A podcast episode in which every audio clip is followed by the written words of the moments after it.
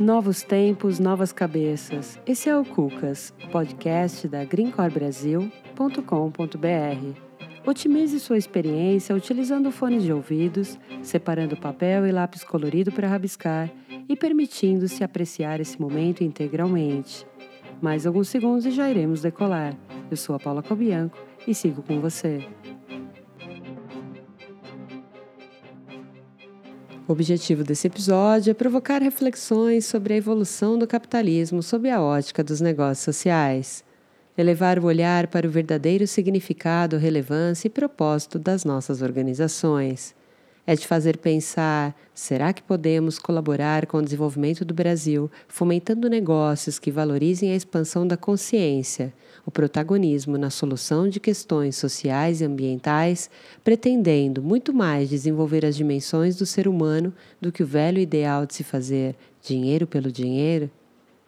Durante esse encontro, sobrevoaremos alguns temas negócios sociais, inovações relevantes, transformação em corporações, generosidade, inspiração, economia, história dos negócios, presença, lideranças mais humanas, a diferença entre escolaridade e educação, um pouco da história do Nobel da Paz 2006 e pai do microcrédito Yunus, a aceleração da morte das corporações com desconexão as inovações relevantes, compliance, responsabilidade social e, claro, o nascimento da Ionos Brasil. É importante aprender como as outras cucas funcionam e como se percebem em seus ecossistemas e suas relações de convivência. E isso nos ajuda a romper nossas próprias bolhas de confinamento e buscar entendimento sobre novas maneiras de caminhar no mundo e humanizar o ambiente corporativo que estamos inseridos, ainda mais em tempos tão desafiadores como estes que estamos vivendo.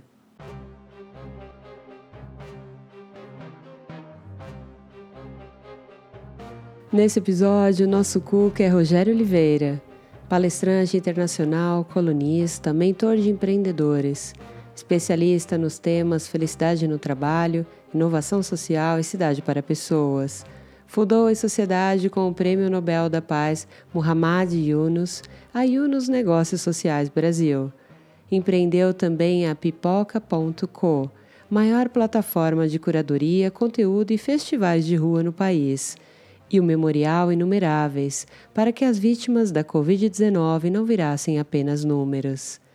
É mentor internacional em programas globais de empreendedorismo, como na Singularity University, no Vale do Silício, focados em soluções para os grandes desafios da humanidade.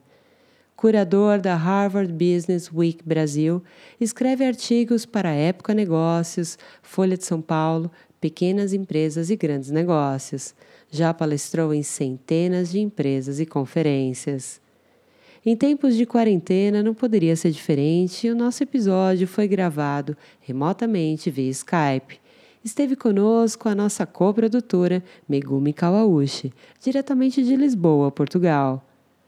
Como sempre, anote as palavras que você não entendeu muito bem e dê um Google. Isso ajudará muito na construção do seu aprendizado. Lembre-se, você pode ser sua própria universidade e construir de forma independente os temas que deseja aprimorar. Arrisco dizer que esse episódio é pura potência e que por isso mesmo é que você precisa desfrutar do conhecimento e da sofisticada simplicidade que serão compartilhados. Talvez já esteja na hora de adicionar coragem, estratégia, impacto social e inovação relevante em suas ações e sonhos organizacionais. Desejo a você um bom episódio. Rogério, seja muito bem-vindo. E aí, conta um pouco, conta um pouco para a gente, explica para a nossa audiência, né? O que, que são esses negócios sociais? Negócios sociais, a explicação mais objetiva assim que eu gosto de dar para resumir é, é realmente um, um, meio do caminho aí, né? Um encontro entre o um negócio tradicionalmente que a gente conhecia que tinha como objetivo maximizar lucro, mas se utiliza de mecanismos de negócio, ou seja, oferece um produto ou serviço que tem uma demanda e a partir disso consegue ser financeiramente autossustentável, lucrativo. Então, uma mistura desse tipo de negócio com é, uma ONG, né, uma organização não governamental, uma OCIP, que ao contrário, ela nasce com o objetivo de né, maximizar um valor social, resolver algum problema social, minimizar é, algum problema social. Só que é, tradicionalmente ela é, tem uma dependência de doação, né, de recursos para poder daí criar um programa que minimize o problema social. Então, o negócio social é esse belo encontro aí, né? Esse, esse, esse meio do caminho, é, criar é, um produto ou serviço é, que resolva algum problema social, mas que você tenha essa poderosa autonomia, né? De não ficar dependente de doação e consiga gerar valor através do próprio negócio e, portanto, ser sustentável financeiramente, aumentar suas chances de ganhar escala e também sofrer menos é, durante crises, né? Porque é o teu próprio negócio que gera recursos, é, você não, não tem essas notícias de, ah, tive uma doação, sei lá, 30% da minha ONG aqui teve o negócio é, teve a doação cortada, né, eventualmente. Então, é, acho que isso, bem resumidamente, é o, o que é um negócio social. A gente pode falar mais em detalhes, se vocês quiserem. Você já tinha conceito antes da gente contar um pouco da tua trajetória com o Yunus, né? Esse se você estiver disposto até contar esse momento onde você se aproxima de um Nobel e acontece toda essa história que a gente achou muito interessante, né, Meg? Claro. Você já tinha um negócio social formatado na sua cabeça e isso te levou até o Yunus? O, o que te o que faz a sua trajetória chegar até o Yunus, né? Como é que você se aproxima do negócio social? Claro, é...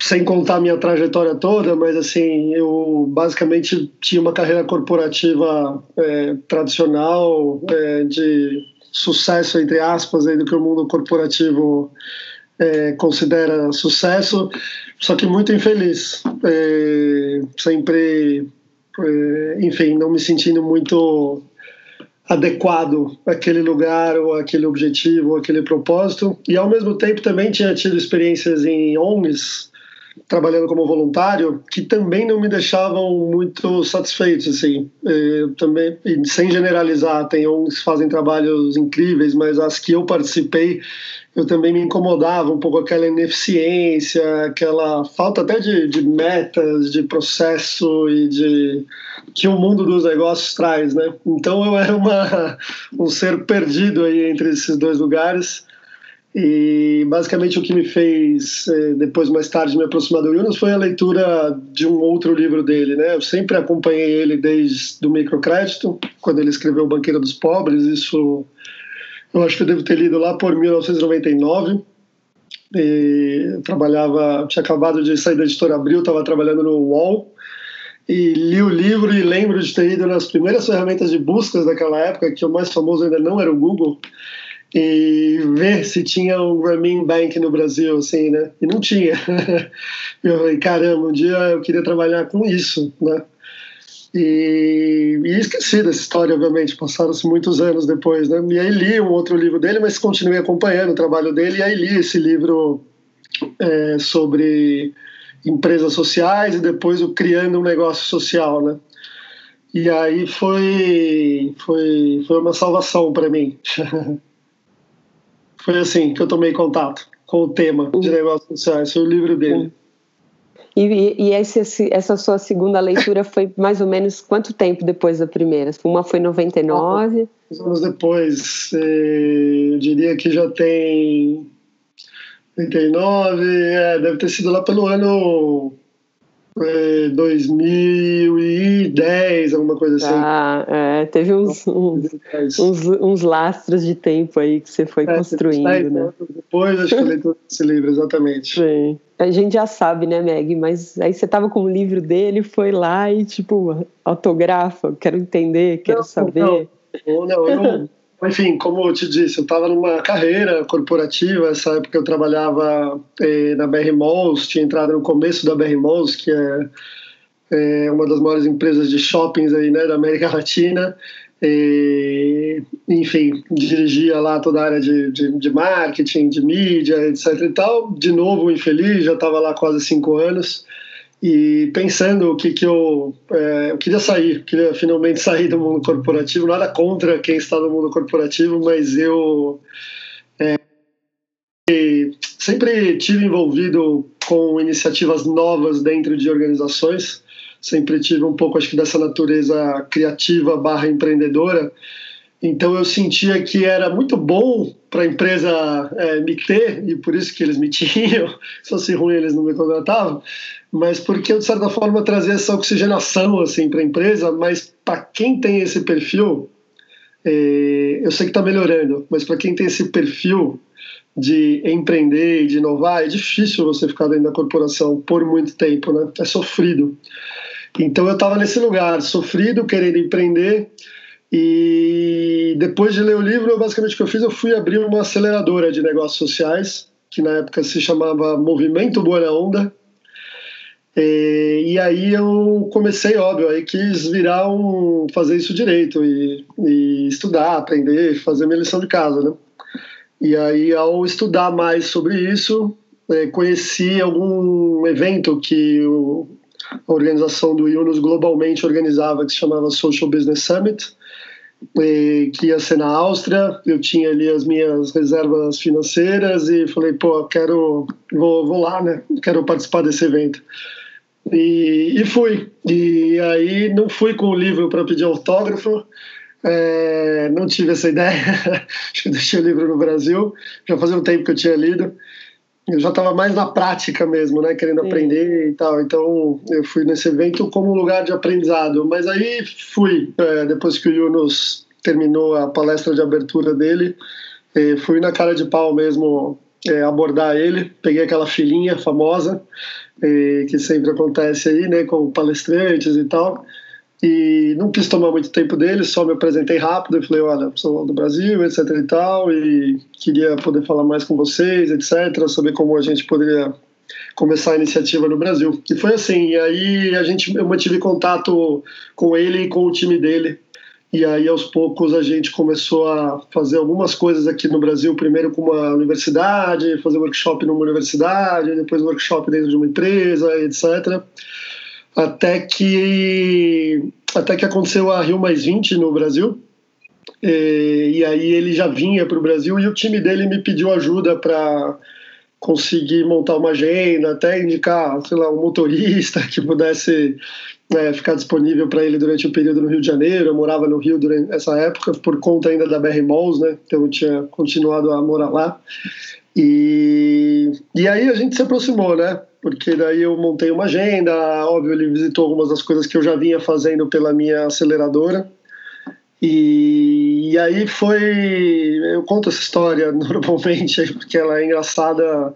É, o Yunus ele é uma pessoa extremamente generosa, né? extremamente humilde, generosa. Ele não é essa pessoa que se coloca nesse lugar de guru, assim. E por isso que eu admiro tanto ele. E, e a caminho do aeroporto, ele já indo embora do Brasil, ele me perguntou se se usar o nome dele ajudaria a dar mais força para tudo que eu estava fazendo, né, que eu estava começando.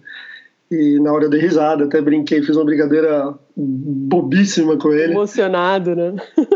falando, ah, pô, pode ser, talvez também se você usar meu nome, quem sabe isso te ajude, a gente dando risada. A gente já tava num lugar ali, óbvio, com mais intimidade, brincando com o outro. E eu falei, nossa, óbvio, né? Imagina, é uma honra. E aí depois disso, óbvio, ainda é, ele ficou acho, tentando encontrar a melhor forma de me plugar numa estrutura global que já estava sendo formada, com uma independência para empreender, mas acoplado a alguma estrutura né, que fizesse sentido, né, para não criar um nome novo de empresa e tal. E aí foi assim que nasceu no Brasil aí a, a nos Negócios Sociais. Isso já tem uns oito anos mais ou menos. Rogério, quem afinal é o Yunus, né? Porque quem está ouvindo esse episódio fala, meu Deus, começa quem é? falando é? de Yunus, explica quem é o Yunus. É. O Yunus ele é um, é, um economista, é, dá uma resposta resumida também, porque pô, o currículo dele é longuíssimo, mas é um economista que, quando Bangladesh é, se tornou independente do, do, do, do Paquistão, é, enfim, vivia, ainda vive, né, um dos países mais pobres aí no mundo.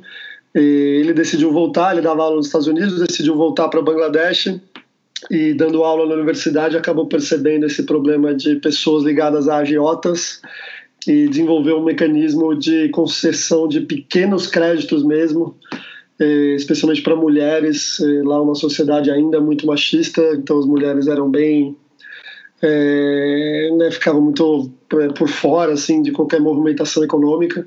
Então ele criou esse mecanismo de microcrédito que, resumindo a história, acabou virando o maior banco de Bangladesh, um, se espalhou a ideia pelo mundo inteiro. Ele acabou recebendo o Prêmio Nobel da Paz por isso.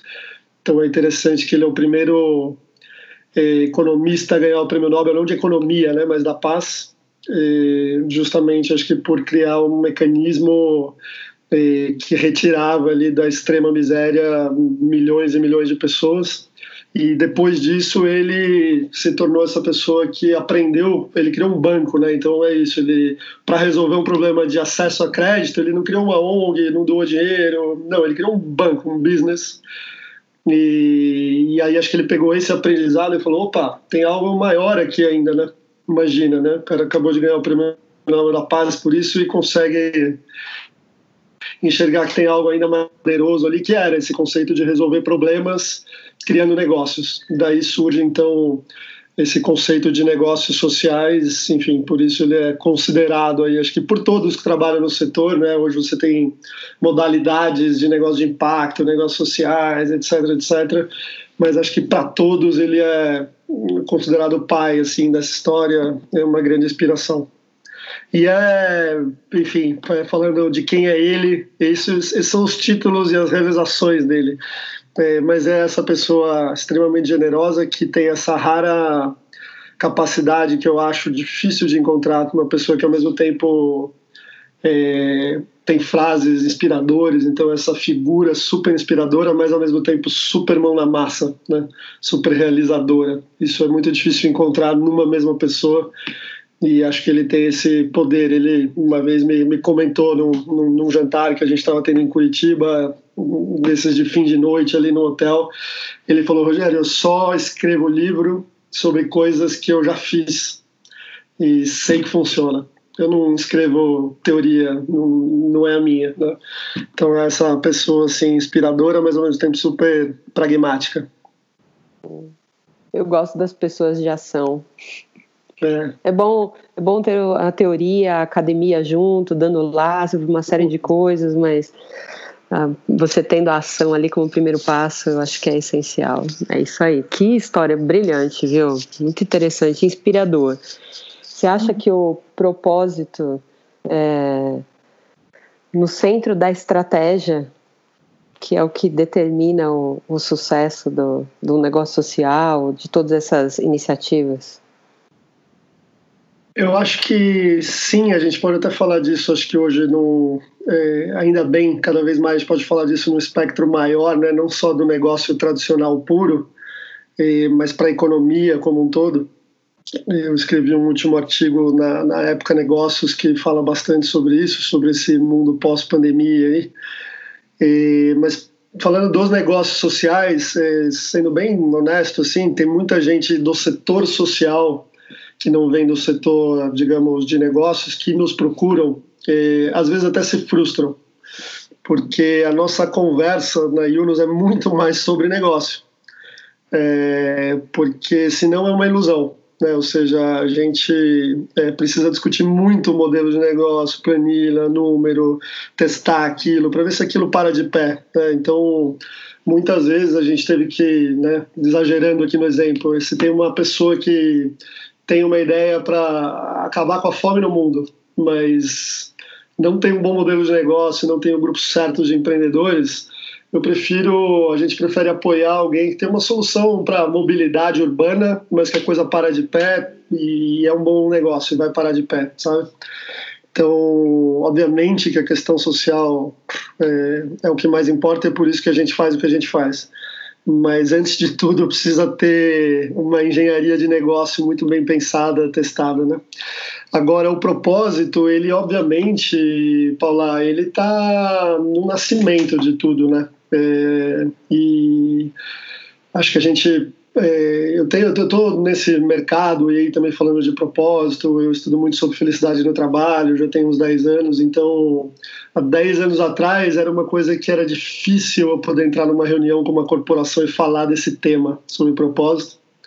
Era esquisito, era, era visto como aquele cara, por mais que eu tenha visto do mercado, né, Malls é do GP, mercado financeiro, enfim, então é, eu vim de uma cultura extremamente agressiva aí do mundo dos negócios e, e tive sucesso dentro dela, entre aspas, né? Então, há 10 anos atrás era muito difícil falar nesse tema, ser visto como abraça a árvore ali, né? Depois, eu acho que a gente recentemente passou, e ainda bem, por uma moda, né? Nessa coisa do propósito. Ah, todas as empresas, todo mundo em busca do seu propósito, etc. Pô, que ótimo que virou moda, tá tudo certo, né? Sim.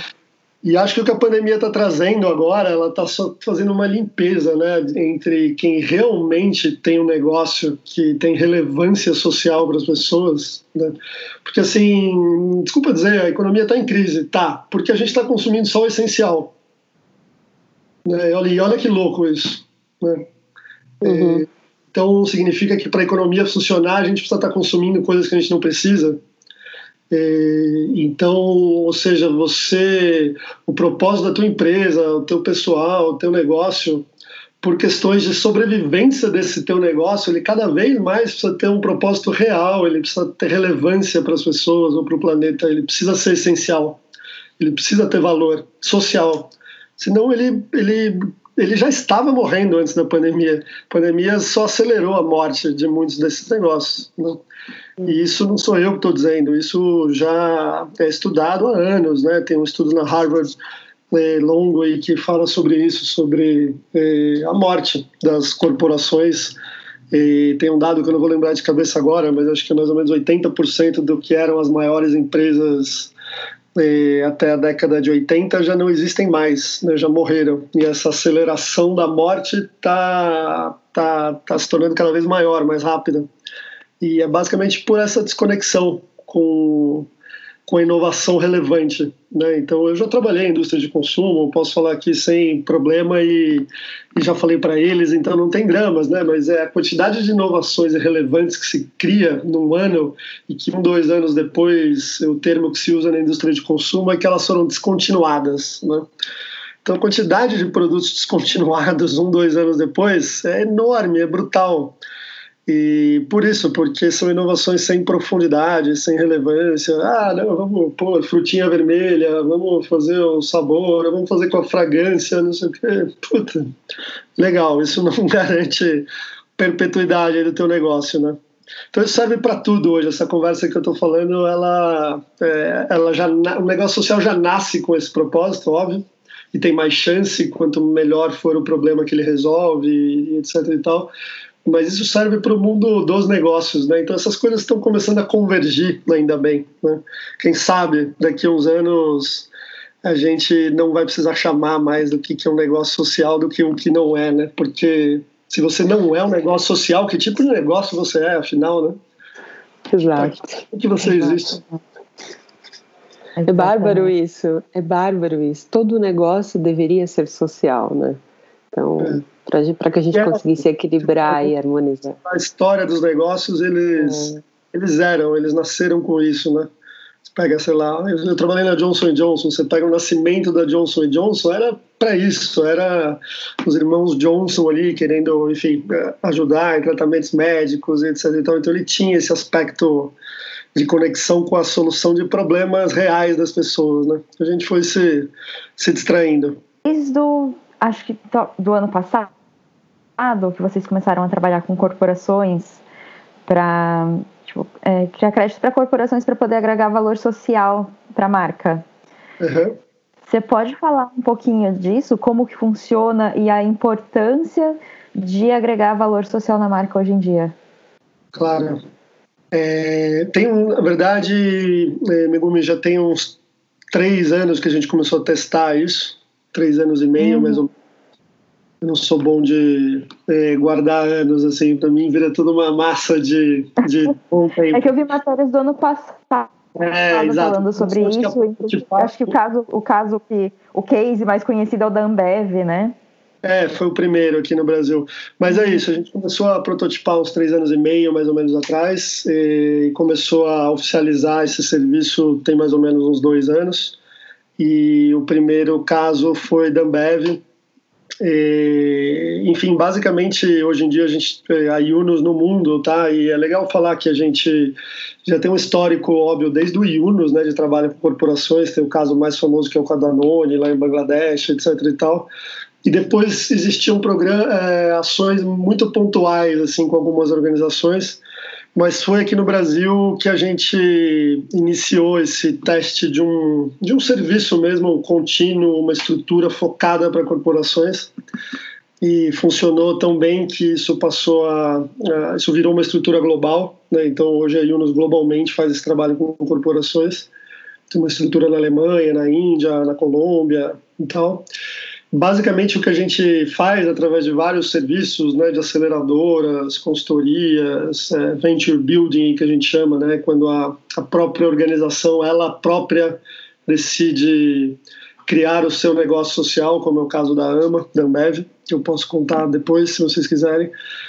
E, mas basicamente o que a gente ajuda é isso, assim, é fazer a empresa voltar a se conectar é, das pessoas e do planeta, mas resolvendo isso não através mais da sua área de sustentabilidade, mas através do que ela sabe fazer de melhor, assim, é, é um, é um é reconectar a empresa com a vida, né? Então é falar, pô, você, o que você sabe fazer, é a tua expertise, qual é a sua tecnologia, tem esse problema aqui que a gente poderia resolver. Por que não criar um negócio, uma solução para isso, né? Então é fazer a empresa voltar a inovar com relevância.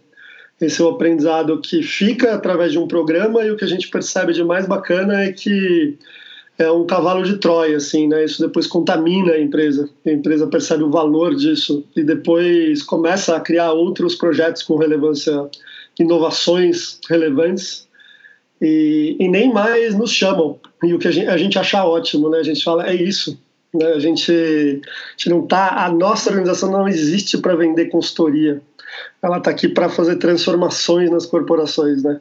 Então, a maior prova de que aquela corporação foi transformada é quando eles não ligam mais para a gente e já fazem por conta própria, né? Então, a gente acha, acha ótimo.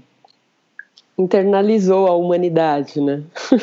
é, então, e já está lá, né? São pessoas, é. já está nelas, né? Muito mais como é que você cria uma lógica que faça sentido para o negócio, para o capital, é, que é uma realidade. A gente construiu esse modelo de economia, existe, tem retorno para acionista, está tudo ali. Né? Não dá para a gente querer também ignorar esse formato de economia que a gente criou.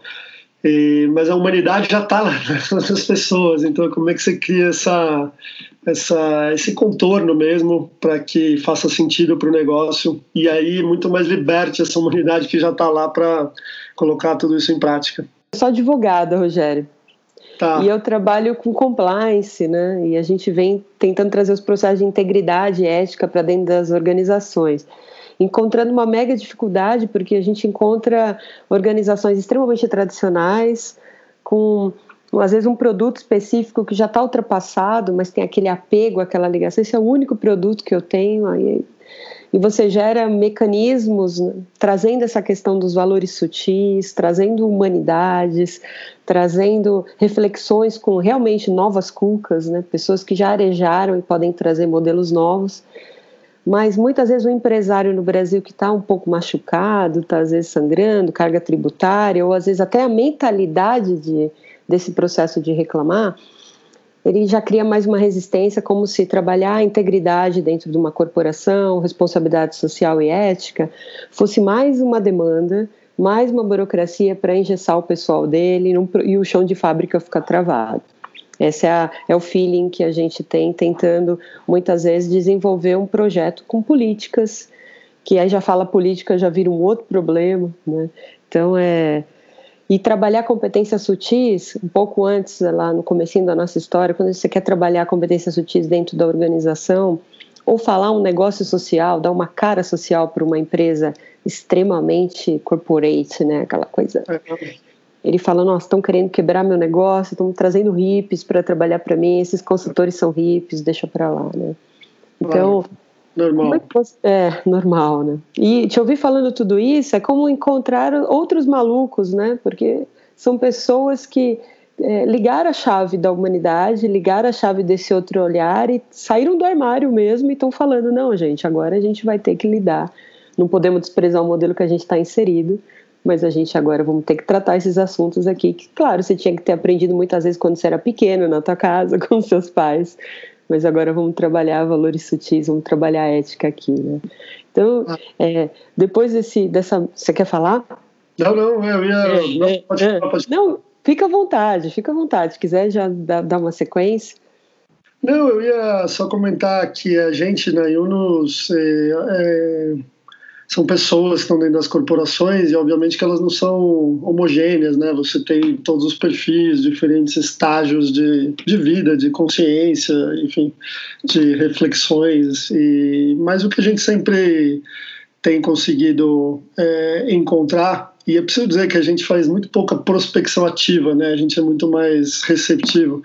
E a gente encontra essas pessoas intraempreendedores, né? Que a gente chama, que é o cara que está lá meio desesperado, acho que de tudo isso que você comentou agora dentro da corporação, e quase que né, liga pedindo um socorro, assim, falando, escuta, você tem alguma forma é, de fazer algo aqui dentro, etc e tal e inclusive convencer o meu CFO, CEO, etc e tal, e a gente foi aprendendo que era um lugar para isso, inclusive, né, de apoio a, a, essas pessoas, a esses intraempreendedores, de como é que a gente pode ajudar eles a fazer a coisa ganhar tamanho dentro da empresa, né. Então a gente aprendeu, essa, isso que eu falei que a gente está prototipando há três anos e meio, passa por isso também, né? De falar, putz, ok, eu tenho essa pessoa, como é que eu convenço o CEO, como é que eu convenço o CFO, como é que eu é, provo que é bom para o negócio, né? O, o, principalmente o brasileiro, o latino-americano tem uma visão de negócio muito de curto prazo e acho que isso atrapalha e faz ter essa visão de burocracia, no caso de compliance, esse tipo de coisa, né? É uma visão de menos longo prazo e mas, de novo, espero que, não a pandemia pela pandemia, mas os, é, coisas concretas que estão acontecendo com ela, como, por exemplo, né, os fundos que investem em empresas com é, maior nota de responsabilidade social é, perderam muito menos, é, foram muito menos desvalorizados do que os outros fundos é, nos Estados Unidos. Então, é um dado concreto de negócio que passa por empresas que têm um bom processo de compliance, de, sabe, de conexão com a vida real, de relevância social. Então, esses dados de negócio, no fim, é que estão é, aí e a gente tem que usar eles aí para é, conquistar mais e mais empresas, né? E falando em liderança, Rogério, é, você já deu vários spoilers aí da, dentro da, da tua abordagem de olhar para o mercado, de carreira e tudo mais, mas quais competências sutis, soft skills, você julga relevantes para um líder? E se a ética, qual o papel da ética aí no meio dessa história toda? Claro. É, puxa, Paula, uma pergunta, ela é uma pergunta comum, mas eu tenho evoluído muito nas respostas, assim, eu percebo ao longo dos anos, né? E onde a minha, as qualidades aí sutis competências sutis, aí como vocês chamam, é, para mim ela cada vez mais ela tem a ver com um poder de escuta mesmo, né, do líder. E escuta real, genuína, com um certo desapego, assim, né, de realmente transformando a organização numa organização mais autônoma, de verdade, né, então é ele é você realmente romper com essa visão piramidal, hierárquica e como é que o líder se coloca no, no, fim da história, mais apoiando se alguém precisa de ajuda, né? É, e uma é, então acho que com essa escuta né, da, da ponta e, e ceder esse poder para a ponta para gerar mais autonomia nas pessoas, elas vão ser mais felizes, vão produzir melhor, vão ter as melhores soluções porque elas estão lidando na ponta com o problema. E, e ao mesmo tempo, acho que lideranças que estão presentes, estão conseguindo desenvolver a capacidade de, de uma presença é, é, para tudo, né? Então a gente acho que está acostumado a ver lideranças que sobrevoam as coisas e reuniões e calls e aquele ser que quase se coloca no lugar de super-herói porque é impossível ele entender de tudo, de tudo que está sendo falado e conseguir tomar as melhores decisões. Então eu cada vez mais tenho respeitado lideranças que têm é, se acalmado, se tornado mais humanos e caminhado mais ao invés de sobrevoado, assim, sabe? Pessoas que sentem a terra embaixo do pé e escutam. E se tem alguma coisa importante para falar, falam, mas se não tem, também não falam. Né? O líder acho que sempre se colocou nessa posição de precisar ser o cara que sabe, ter as melhores perguntas, respostas, etc. e tal. Então, e, enfim, não sei se eu consegui resumir, mas eu acho que é esse líder, é, líder consciente, presente, é, com escuta. E a ética, a ética na corporação é, papel dela. A gente você consegue. Eu sei que ética é um, é um assunto muito paradoxal e é, ética para mim é, eu gosto muito da definição do é, que o, o, Clóvis Barros, né, foi um professor meu na faculdade e ele dá uma definição que eu gosto que é, é, é do jeitão dele ali que ele gosta que ele traz uma metáfora super é, cotidiana, né, que, que ética no você deixa de fazer quando não tem ninguém olhando. é, então é esse é, lugar assim que você deixa de fazer não é porque vão me pegar, ou porque não sei o quê, ou porque tem o compliance. Então é esse lugar de você desenvolver esse lugar interno, né? Desse julgamento moral teu que te impede de fazer algo independente das consequências que aquilo poderia te trazer. É, esse lugar dentro da corporação ele foi muito machucado, né? É, a gente tem um desvio de ética cultural é, no Brasil que vem da família, vem de todo o nosso ambiente, como cultura de país mesmo. E que na corporação é só um reflexo disso. Então é longo esse processo, um processo que mexe por. Que não, e que não passa só por educação. Uma coisa que me incomoda muito no Brasil é a gente confundir escolaridade com educação. A gente está cheio de pessoas com altíssima escolaridade, em grandes cargos em corporações, eh, sem nenhuma educação, com baixíssimo nível cultural. E passa por isso, né? passa por a gente. leva tempo, eh, serão algumas décadas ainda, infelizmente, para a gente acreditar na cultura, acreditar na educação de verdade, acreditar em tudo isso para mudar a cultura do país e aí a ética vai vir disso. Né? Enquanto não vem, é, é isso, é multa, é, porque assim também se cria cultura, né? Se pegar, sei lá, no Japão antigamente, o Japão era sujo de papel nas ruas. É, os japoneses não nasceram mais é, conscientes do que a gente. É, é, e aí lá existia um processo de penalidade, de multa, etc. E tal, que formou a cultura, como o cinto de segurança nosso, né? era um absurdo, hoje em dia não é, e enfim, então a ética vai ter que passar, passa né, já por esse processo, tomara que, que se aprofunde cada vez mais. Eu li uma matéria que vocês estão com linha de crédito para uh, eh, que chama COVID Response Alliance for Social Entrepreneurs. Uhum. É, como é que isso está funcionando? Você pode explicar o que, que é, como é que isso está funcionando? Claro, não, super simples. Assim, na verdade, foi uma iniciativa é, de um grupo de organizações e, e da Yunus Global, e, junto com a organização que organiza o Fórum Mundial né, Econômico em Davos, para na verdade, e aí é isso, né, o momento que você percebe por que, que as boas ONGs e fundações também são importantes, né? porque numa crise não tem tempo de você estruturar um modelo de negócio para ajudar a resolver o problema, não, é filantropia, é dinheiro está aqui, pronto. Né? Então, basicamente, o que você tem no mundo hoje é muitos, muitos empreendedores, assim como a gente discute aqui todo dia sobre ah, como é que vamos ajudar os pequenos e médios negócios, a sobreviverem durante a pandemia, eh, os negócios sociais estão passando pelo mesmo problema. Né? Então, basicamente, foi um esforço eh, global de várias organizações, e a UNOS teve um, um, protagonismo importante nisso, de conseguir arrecadar é, um valor importante para garantir a sobrevivência desses negócios, dessas startups, é, durante esse período de crise da pandemia. Então, é muito mais um, um fundo de auxílio é, para esses empreendedores e no mundo inteiro, né? Então, tem um processo ali de application, isso tudo tem disponível ali no, no nosso site global, tá? A Yunus no Brasil hoje ela tem essas duas unidades, né? uma que trabalha com corporações, que quem lidera é o Túlio Notini, que está já na organização aí há uns quatro anos, e na área do fundo de investimento nosso eh, da aceleradora é o Luciano Gurgel, que também está na empresa acho que há uns quatro anos e meio, mais ou menos. Então são as duas pessoas que hoje comandam a empresa no Brasil. Eu passei o bastão para eles aí já tem que um ano e meio, ou dois. E hoje a minha colaboração é mais com o time global, inclusive para a gente exercitar esses modelos em novas geografias, novos países e tal. Então você tem os dois sites aí, o brasileiro e o global, para vocês divulgarem para as pessoas, para os ouvintes.